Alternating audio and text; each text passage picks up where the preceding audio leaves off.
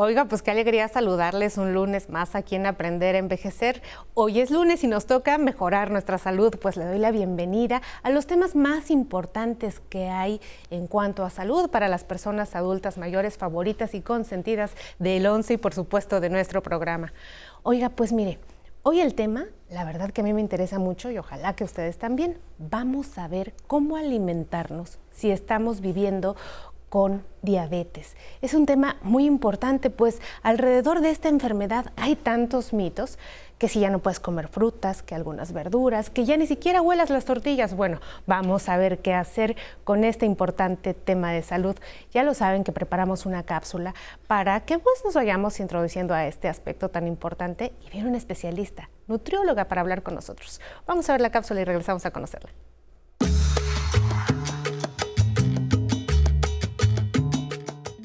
La diabetes se ha convertido en un problema de salud pública a nivel mundial.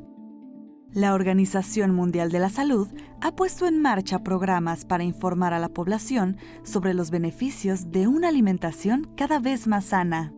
En el caso de las personas adultas mayores que viven con diabetes, es muy importante que realicen un consumo adecuado de vitaminas y minerales para mantenerse sanos. Es relevante saber que la deficiencia de vitamina A se asocia con la producción reducida de insulina en el cuerpo, lo que complica la salud de las personas que viven con diabetes. En el caso de la vitamina B12, su déficit en el paciente que vive con diabetes puede generar complicaciones como neuropatías, dolor, adormecimiento, cosquilleo, hinchazón y debilidad muscular en distintas partes del cuerpo.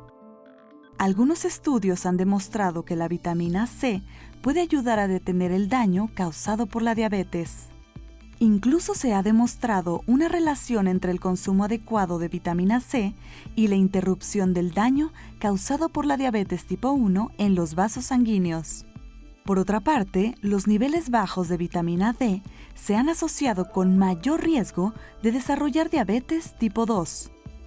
Es relevante conocer que la vitamina D desempeña un papel fundamental en la regulación del metabolismo de la glucosa, por lo que su deficiencia se ha relacionado con la resistencia a la insulina.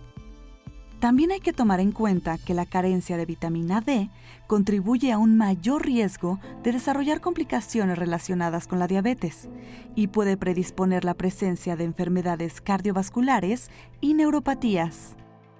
Otro dato importante es que la deficiencia de vitamina E en particular en personas que tienen diabetes, puede causar daños a los nervios y los músculos, causar pérdida de sensibilidad en los brazos y las piernas, así como pérdida de control del movimiento corporal, debilidad muscular y problemas de la visión. Por todo lo anterior, la recomendación de los médicos es seguir una dieta equilibrada que incluya todos los nutrientes esenciales, vitaminas y minerales. No hay que olvidar que en el caso de la persona adulta mayor, una mala nutrición por dieta inadecuada o déficits vitamínicos representa un riesgo para la salud. Así que si usted quiere saber más sobre cómo alimentarse si vive con diabetes, lo invitamos a ver el programa. Esto es Aprender a Envejecer. Comenzamos y le voy a dar la re-bienvenida, ya amiga de nuestro programa esta mañana, a la doctora Jessica Sánchez López. La doctora es médica nutricionista, especialista en diabetes y obesidad. Bienvenida, doctora. Muchas gracias, gracias nuevamente por invitarme, doctora. No, hombre, pues qué alegría que estés aquí, sobre todo con un tema que es tan importante para todos. Primero eh, quisiéramos saber eh, por qué existe este mito tan importante de que cuando las personas ya conviven con diabetes ya no pueden comer muchísimas cosas. Y lo que a menudo se encuentra uno es gente deprimida, porque entonces fue al doctor y le dijeron que ya no podía comer nada. Claro. Bueno, es una situación muy complicada, principalmente porque el hecho de que te den un diagnóstico de que tienes diabetes y que tengas todo este antecedente de ya no puedes, como bien comenta, ya no puedes comer nada, es difícil asimilar que un paciente tiene, una persona tiene diabetes es complicado. Pero, hay, como comentas, hay muchos mitos. Lo principal que debe de pensar una persona que tiene diabetes es que puede comer de todo. O sea, eso es lo primero que tienen que pensar. Pueden comer de todo. Aquí la cuestión son las cantidades y las porciones. Y si efectivamente con todos estos mitos, pues no sabes ya si comes tortilla, como este, bien comentaba, si vas a comer pan, si vas a comer una fruta. Y podemos comer de todo, se puede comer de todo, siempre y cuando mantengamos un equilibrio. Pues ayúdanos a reconocer este grupo de alimentos que nos pueden liberar, ¿no? De este peso tan terrible. Porque además, o sea, pienso yo, no sé cómo lo veas tú, que justo cuando nosotros tenemos y convivimos en casa con una persona que convive con diabetes, parece que este es el plato de la persona que convive con diabetes y este es el de la demás familia. Y de este lado está como lo que más o menos parece aburrido y de este lado como lo que parece más divertido, ¿no? Que el refresco sí está de este lado, pero tú ya no. Que pastel de este lado y más panes, postres, etcétera, de este lado y de este lado no. Entonces, la verdad es que yo creo eso que es muy importante que les digas qué hacer. Y toda la alimentación o los, eh, los menús, platillos que se manden a un paciente diabético los puede consumir toda la familia y genera un beneficio para todos. Y como bien comentas, muchas veces cuando un paciente se va a someter a una dieta o se le cambia o se le da un diagnóstico y tiene que cambiar todos esos alimentos, ese apoyo de la familia es muy importante, ¿no? porque es difícil en sí el diagnóstico y posteriormente ver que alguien está consumiendo algo que a ti se te antoja, porque se antoja, y no lo puedes hacer. Estos grupos de alimentos los podríamos dividir en fruta, bueno, en los macronutrientes que son lípidos, proteínas y carbohidratos pero como de manera general puede un paciente diabético dividir un plato, lo podríamos dividir la mitad de verduras, un cuarto proteína y un cuarto cereales. Es una manera de que lo, lo, podríamos dividir. ¿Cuáles son las frutas que estarían prohibidas para una persona que vive con diabetes o ni una? No, ninguna. En sí son las porciones y los equivalentes de cada fruta. En, sí ninguna está como tal prohibida, al menos que tuvieran ellos alguna intolerancia o alguna otra cuestión médica. Doctora Jessica, sabemos que hay un cuadro que nos semaforiza muy bien los alimentos. Y me gustaría que le compartieras a las personas de qué se trata ese semáforo que permite o no comer cierto grupo de alimentos. Aquí pueden ser por los días, por ejemplo, los alimentos libres, como habíamos comentado, puede ser, los puedes consumir diario, en especial verduras. Los alimentos que, eh, están en el semáforo verde, por decir, los que están en, diario. Los que están en el semáforo naranja los puedes consumir a ver, una o dos Verde, verde es eh, como el semáforo de los automóviles, siempre lo digo así ve usted este grupo de alimentos colocado ahí, puede comerlo de manera libre y diario sin restricciones. Por ejemplo. ¿Y qué alimentos encuentro yo ahí? Las verduras, las proteínas. Pero verduras como qué? Verduras, verduras de hoja verde, acelgas, berros, espinacas, este, pepino, zanahoria. Por ejemplo, la zanahoria también se llega a tener un mito de que no se puede consumir porque es muy dulce, pero sí se puede consumir en cantidades adecuadas, porciones pequeñas. ¿Cuánto sería una, una cantidad adecuada? Por ejemplo, en una ensalada, por ejemplo, por ejemplo, en una ensalada puedes poner un poco de lechuga, una taza y media zanahoria, puede ir media zanahoria rallada en una ensalada, por ejemplo y estás consumiendo esta parte de las verduras que son importantes porque tiene parte de, de, perdón, de, vitaminas y minerales que también se necesitan. Y cambia el aprovechamiento, por ejemplo, ahorita pensamos en el crudo, que es la ensalada, ¿no? Pero ¿qué tal una sopa de zanahoria? Sí, cambia, un poco. Sí. ¿Me sube más la glucosa si está en, sopa que si está cruda? En la cocción, sí. Sí tiene que ver la cocción también de los alimentos. Puede elevar un poquito más los niveles de glucosa, pero es mínimo. ¿Y qué le recomiendas a las personas que conviven con diabetes, crudos o cocidos? la mayoría de ellos, en preferencia las, todas las verduras, este, este, crudos. Porque cambia. Qué sorprendente, ¿no? Y además a mí me llama mucho la atención eso, de a ver, yo me puedo comer media zanahoria, hasta a lo mejor una, pero si me como una crema de zanahoria, a lo mejor ya no está siendo la opción. Y pasa lo mismo con otros platillos. Por ejemplo, les pongo mucho este ejemplo, ¿no? Porque somos un país muy fiestero, vamos a ver septiembre, pozole y pareciera que el pozole es algo malo. No decimos, no es pozole, me voy a poner mal. No, aquí el problema es cómo lo estás consumiendo, la cantidad que te estás consumiendo. Ahí ya estás utilizando a lo mejor más crema, ahí ya estás ocupando más grasa, tostadas, ¿no? Y a lo mejor de un plato de pozole bien equilibrado, me comí cuatro tostadas, entonces ya hice un desequilibrio en los alimentos. Sí, además de que la verdad Más es que... nada con lo que lo acompañas, o refresco, entonces hiciste un desequilibrio total. Bien, entonces pues ya me quedó más claro este semáforo verde que permite usar eh, las verduras, ¿no? Principalmente nos dices de hoja verde, pero en general todas las verduras. Los que tengan cáscara, que se puedan consumir con cáscara por la cantidad de fibra que contiene, como el pepino. Oh, Es preferible consumirlo con cáscara. Eso ayuda también a mejorar para la digestión y que la glucosa se absorba de mejor manera. ¿Alguna verdura que tenga foco rojo que digas, hey, cuidado con esta verdura? Mm, por ejemplo, sería como entre verdura, ejemplo, entre los tubérculos, la papa. Por ejemplo, de esa sí por el almidón que contiene. Esa hay que tener un poquito más de cuidado. Esa se va a pasar al otro semáforo. Al semáforo naranja, que a lo mejor la puedo consumir una vez a la semana o una vez cada 15 días, por ejemplo. Bueno, ahora vamos a pasar juntas al semáforo que es naranja, amarillo, ¿no? De, oiga, usted tenga precaución porque a lo mejor no es la mejor idea. ¿Qué alimentos encontramos ahí? Por ejemplo, ahí los cereales, algunos cereales no podemos consumirlos tanto, tiene que ser una porción pequeña. Por ejemplo, el arroz también se puede comer, es otro de los mitos de ya no voy a poder comer arroz. No, sí se puede comer arroz. Se debe Pero como así, bien... Arroz integral y, este, y, cocido obviamente con la menor cantidad de grasa que lo podamos cocinar. De preferencia, por ejemplo, aceite de oliva para cocinar el, el, arroz en este caso. Pero, por ejemplo, en México, bueno, que el arroz con leche, que el arroz para el mole, que el que tiene verduritas con chícharos, o sea, todas las variedades, como tantas y habidas y por haber, con las que yo pueda cocinar el arroz, ¿son buenas?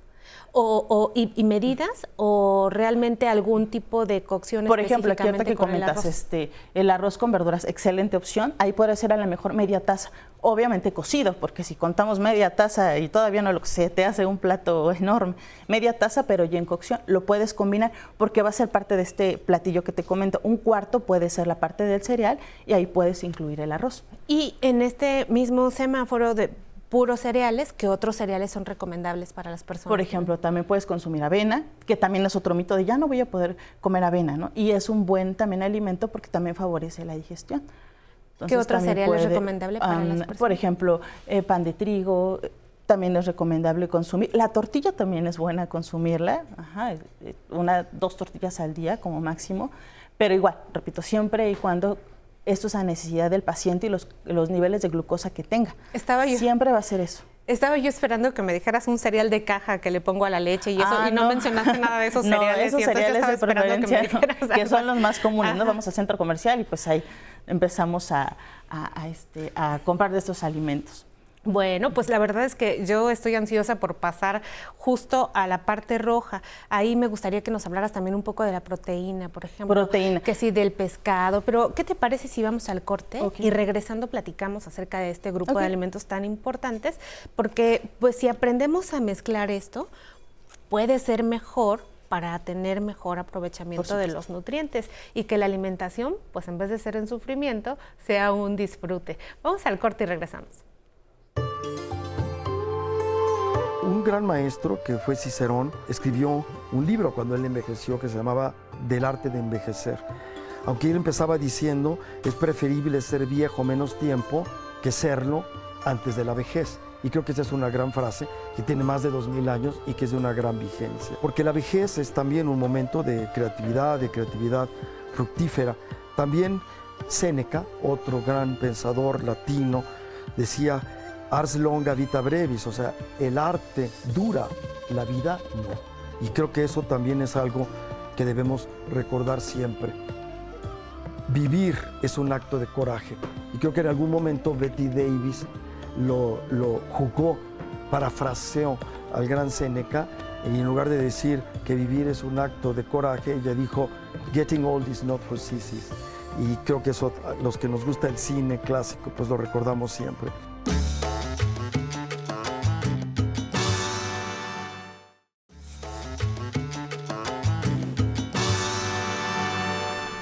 Seguimos esta mañana completamente en vivo desde el 11, aprendiendo a envejecer y mejorando nuestra salud esta mañana con la doctora Jessica Sánchez López, médica nutricionista, además especialista en diabetes y obesidad. Antes del corte, eh, se me olvidó mencionarle a usted que tenemos una aplicación del 11 que es 11 más. Usted descarga la aplicación, la lleva en su teléfono móvil y a donde se vaya usted se lleva al 11. El 11 va con usted. Y bueno, doctora Jessica, tenemos preguntas de nuestra audiencia que es importantísimo que veamos juntas. Vamos a ver. Soy Héctor Vargas, tengo 61 años. ¿Cómo influye el consumo de grasas en la diabetes? Héctor. Ok. El consumo de grasa, como bien comentaba, tiene que estar una dieta equilibrada. Al aumentar el consumo de grasa, aumentamos eh, grasas. Aquí quiero igual aprovechar en esta parte del semáforo rojo, la parte roja, por ejemplo, todas las grasas trans, todas esas grasas que ya están procesadas o todo esto que encontramos en la, en la tienda, centros comerciales, que son grasas que nos van a llegar a generar problemas cardiovasculares, que no se nos empiecen a tapar las arterias y con ello generar a lo mejor placas de ateroma en un paciente diabético. Que esas placas de ateroma son esas bolitas de grasa que, tapan se acumulan en la arteria. Si de por sí un paciente que tiene diabetes ya tiene problemas en, la, en sus niveles de insulina, al aumentar la ingesta de grasa, aumentamos que se pueda predisponer y convertirse en diabetes. Es importante tener ese equilibrio en cuanto a las grasas. Tampoco están prohibidas, pero sí en mínima cantidad entre más grasa, más glucosa. Sí. Entre más grasa y sobre todo de las grasas malas, de las, que nos acabas de hablar. Y podemos checarlo de, manera práctica cuando vamos a consumir alimentos este, en tienda, verificar el etiquetado. En la parte de enfrente viene esta parte de manera general, grasas trans. Hay que evitar siempre ese tipo de, de grasas en nuestros Qué importante, porque además nuestra población, y usted no me va a dejar mentir, siempre dice, yo no quiero tomar tantos medicamentos para la diabetes, me pongo insulina y me deprimo, y ahora me tengo que tomar este en la mañana y este en la noche y este a mediodía, pero si regulan la alimentación, claro. Se lo aseguro que va a dejar de consumir las cantidades de insulina o las cantidades de fármacos. Entonces, como bien nos, hace nuestra pregunta, nuestro estimado público, pues es entre mejor tenga la alimentación, pues mejor voy a tener los niveles de glucosa. Recuerde usted, ya lo dijo la doctora, más grasa de la mala, más glucosa elevada. Tenemos una segunda pregunta. Mi nombre es Javier Martínez, tengo 68 años. ¿Es posible retirar mis medicamentos si controlo mi nivel de glucosa con ejercicio y buena alimentación? La pregunta del Nobel de Medicina es para don Javier. Gracias. no, pues prácticamente dijo todo él, ¿no? O sea, se contestó la pregunta. ¿Puede retirar los medicamentos difícilmente? Un paciente que ya es diagnosticado como diabético difícilmente los va a retirar, pero sí se ha demostrado que mejorando la alimentación y realizando actividad física puede disminuir las dosis de medicamentos. Medicamentos de vía oral, las pastillas que tomamos, no sé, frecuentemente metformina, puede ir reduciendo la cantidad de medicamentos y también los niveles de insulina. Eso sí, retirarlos difícilmente, pero que sean en menor cantidad, sí. Muy bien, doctora. Pues voy a insistir de nuevo en el semáforo. Ya hablamos del verde, nos quedamos en el amarillo, hablamos, pero a mí me gustaría que nos hablaras de las frutas principalmente que están dentro de este semáforo para que pueda ser una alimentación pues más eh, diversa. Las frutas que más comúnmente podemos este, consumir, por ejemplo, los frutos rojos, son antioxidantes y también se pueden puede consumir un paciente diabético. Cerezas, fresas, este, moras los puede consumir. Otro alimento, la manzana, también puede consumir, es como de esos alimentos también libres. Este, ¿La manzana roja o la manzana verde? Eh, de preferencia la manzana verde, pero sin problema manzana roja, con cáscara. Lo mismo pasa con, las, con los cítricos. Este, todos se pueden consumir eh, sin ningún problema. Otra vez las cantidades. Consumir la fruta entera, no en jugo. Es otra de las características. ¿Y por qué con cáscara? Por la cantidad de fibra que contiene. Ajá, la cantidad de fibra que contiene también va a ayudar a reducir los niveles de colesterol también y también de glucosa. Mira qué interesante. Uno pensaría, pues yo la estoy pelando mientras veo el programa y voy a comer la manzana sin cáscara, pero no, pero mejor. Oye, y hablando de los alimentos que están en ese semáforo rojo, mantequilla, todos los alimentos procesados, por ejemplo, carne de cerdo, en especial, pues todo esta, este, por ejemplo, el chicharrón, la longaniza, chorizo, embutidos, que sí son ricos, pero a lo mejor nada más los podemos consumir una, máximo dos veces al mes si, estamos si están controlados nuestros niveles de glucosa. Un paciente que es diabético, pues va a ser su cumpleaños, ¿no? Va a tener un evento, no puede decir, no puedo comer eso, se le antoja, pero si él se controla, tuvo un control este, nutricional, una semana, otra semana, y viene un evento, tiene derecho y puede hacerlo. Pero hay que generar conciencia de que a lo mejor ya me excedí un poquito, me voy a controlar quizá mañana consumiendo un poquito más de fibra, reduciendo mis niveles de grasa y eh, tiene derecho a consumir quizá una rebanada de pastel. Carne de pollo, carne de res, carne de pescado, y ahora la carne de cerdo, ¿en dónde están? ¿En qué? ¿Amarillo, verde? ¿Cuánto, cuánta en, carne En este, por ejemplo, la carne magra, que es la carne, por decirlo, que no tiene como grasita, no tiene cuero, no tiene pellejo, en el semáforo amarillo. En el semáforo amarillo. Y si tiene estos así de, pues un taquito, pero póngale grasita, se van para el rojo. Ajá, se va para el rojo. O sea, la misma carne, el mismo animal, solamente con, Ajá, Por ejemplo, por el chicharrón, ¿no? Otra vez repito, es carne de cerdo, pero si agarro parte de cerdo que esté, tenga la parte magra, la puedo consumir a lo mejor una vez a la semana, pero pues el chicharrón a lo mejor una vez al mes. Bueno, ahora hay una reivindicación importante con el cerdo, ¿no? O sea, yo he visto muchos consejos que están diciendo, ah, hay que rescatar a los cerditos porque esa carne es muy buena y que es muy nutritiva. ¿Eso es cierto? Sí, pero siempre y cuando sea carne magra. Por ejemplo, igual pues del cerdo viene la parte de los embutidos puedes decir, pues sigue siendo cerdo, pero viene tiene un proceso industrial y aparte tiene cierta cantidad de sodio que puede exceder en, mi estado de salud y, generarme algún problema también. Pues qué importante, algo que me llama la atención y que debemos de aprender es que la presentación de los, de los alimentos son muy importantes. Si hoy, en la, si hoy estoy decidiendo y estoy haciendo mi comida para mediodía mientras veo aprender a envejecer, ¿no? Y pienso en una sopa de fideos, por ejemplo, ¿no? Y le pongo unos pollitos ahí desmenuzado y algunas verduritas también. ¿Qué piensas? Aquí es importante, como comentas, este, la presentación. Quiero a lo mejor poner un ejemplo eh, sencillo, a lo mejor las personas que trabajan mucho cuando van a algún tipo, ahorita comentamos con, en casa, van a comer, siempre hay que preferir primero comer una ensalada. nos vamos a ir como de lo ligerito a lo un poquito más pesado. Primero la ensalada. Lo mismo puede hacer alguien en casa. Me voy a preparar a lo mejor este, un poquito de lechuga, le pico un jitomate, ya tengo ahí dos verduras y a lo mejor un huevito cocido, por ejemplo, ahorita, ¿no? En estos momentos. Después de ese alimento, puedo ya a lo mejor comerme una fruta. Tiene que ir siempre en ese orden, de lo ligerito a lo más, como lo más dulce, por decirlo así. Ensalada, parte de las verduras, la proteína, que puede ser la carne o el huevo, y al final la fruta, que sería como el postre, por decirlo así. En casa, por ejemplo, algún platillo que podrían preparar ahorita, a lo mejor un omelette, acelgas. Pero no te gustó mi sopa de fideo, ¿no? No, no me gustó. ¿Por qué? Aquí no me gustó por la cantidad a lo mejor que podría tener de, harina. Ah. En la parte de la cocción también no, no me agradaría a lo mejor mucho. Suban muchísimo la glucosa de las Subiría la glucosa un poquito. Ah, muy bien, muy bien, Eso podría ser a lo mejor en la tarde y también depende de la actividad de, la persona.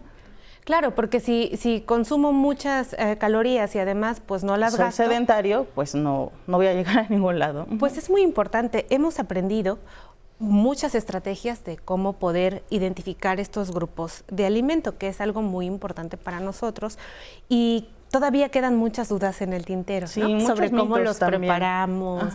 Exactamente, vamos a hacer uno de mitos y realidades de la alimentación. Ojalá que nos ayudes.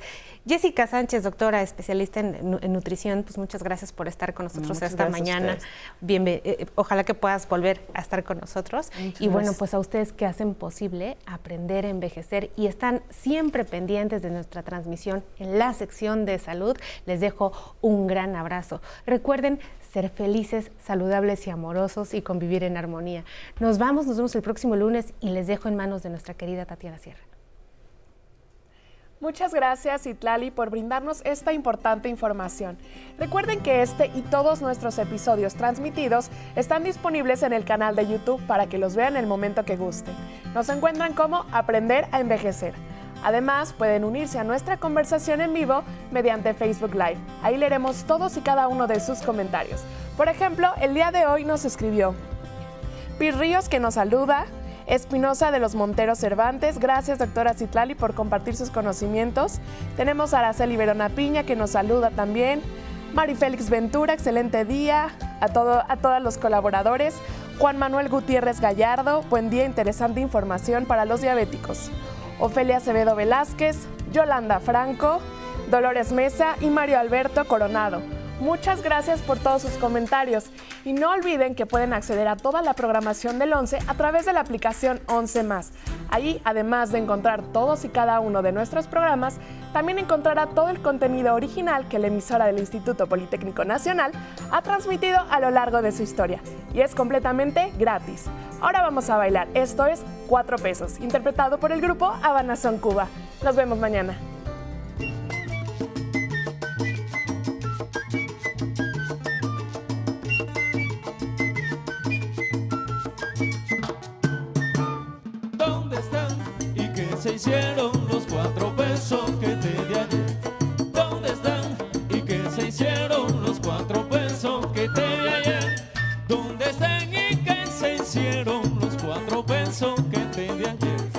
Cuatro